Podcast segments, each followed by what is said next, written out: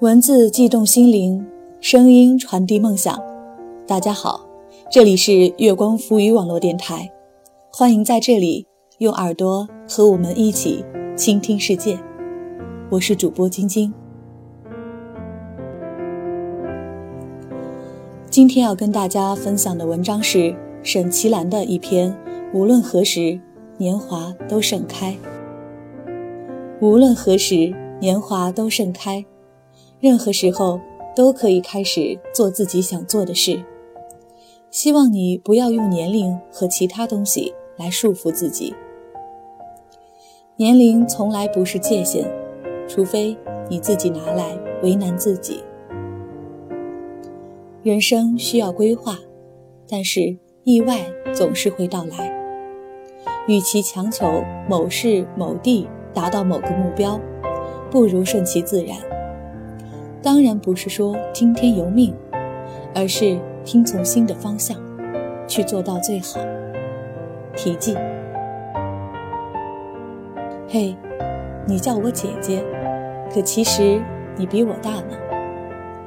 我理解你的为难，想出国读书，但毕业时可能已经三十岁，你有些恐慌。你觉得三十岁还没有稳定的工作，没有结婚生子。太可怕！你说自己很急，怎么都找不到可以嫁的人。你好可爱，说自己到了二十五岁还没有性经验，和同事一起竟被鄙视了一番。你问我，二十五岁还是处女，很可笑吗？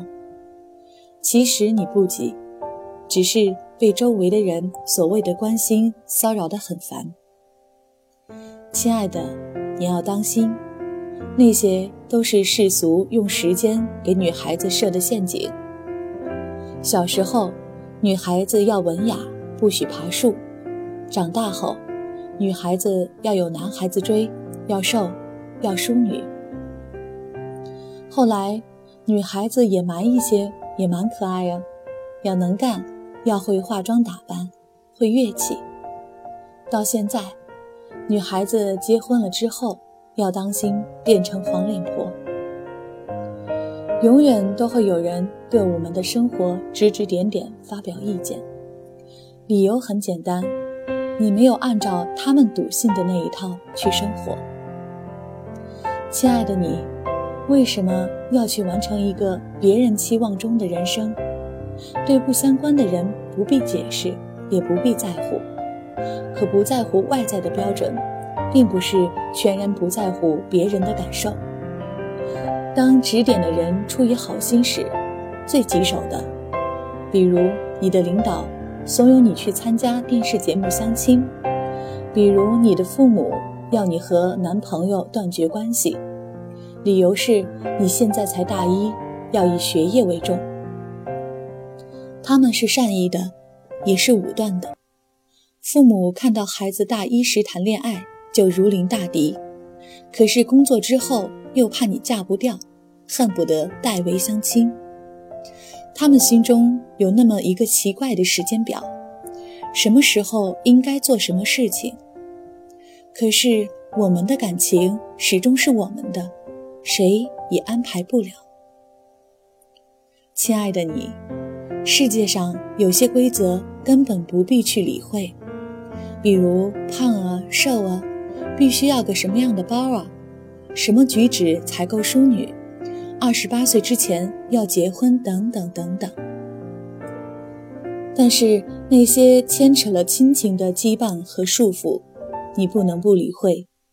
你要用耐心和理性去让你在乎的他们放心。你看，我选择的这个生活其实很好，我能照顾自己。虽然和你们给我设想的那个人生不一样，但是这是我的人生。当然，为三十岁恐慌是很正常的事情。我选择出国之前，曾默默地画了一张表格，发现毕业的时候差不多二十八岁。当时也觉得恐慌，觉得人生怎么可以悬而未决到那个时候。后来顺其自然的一路走来，并不觉得不妥，一路自有风景不断。当然，我要感谢那些印证和坚定我想法的人们。我遇到过三十六岁才开始拿起相机的女摄影家，之前她是家庭主妇，后来她的摄影展有德国总理来给她揭幕。我遇到过自小成名的女艺术家，她经过商，做过主持，现在是名策展。我遇到过自小成名的女艺术家，她经过商，做过主持，现在是名策展人。当然，还有更多的他们，他们都印证了一点：Never say never。我和你一样，在做小女孩的时候，羡慕那些随心所欲的女子。我遇到过这样一个姐姐，她一手写时尚，一手写正经，和她的芬兰先生一起游学哈佛，中途还生了一个混血的小宝宝。我对她说：“真羡慕你，有坚实的后盾，不必担心什么，就可以全世界游走。”她大笑着说：“什么呀？我哪里有坚实的后盾？我是走到哪步算哪步，就是每走一步都走得很开心。你年轻，玩得起，多做些想做的事情。”而现在的我，会收到读者的来信说。我和你太不相同了，你有很好的条件去选择你喜欢的学科，因为你有底牌，我没有。亲爱的你，我的心情和当年那个姐姐一样。告诉你，如果说底牌你也有，而且更硬，年轻输得起。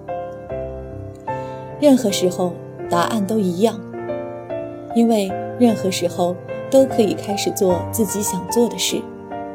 关于现实和理想的两难，不是今天的主题，只是希望你不要用年龄和其他东西来束缚自己。愿你快乐、自由。想起自己年龄的时候，会感谢岁月给你的一切。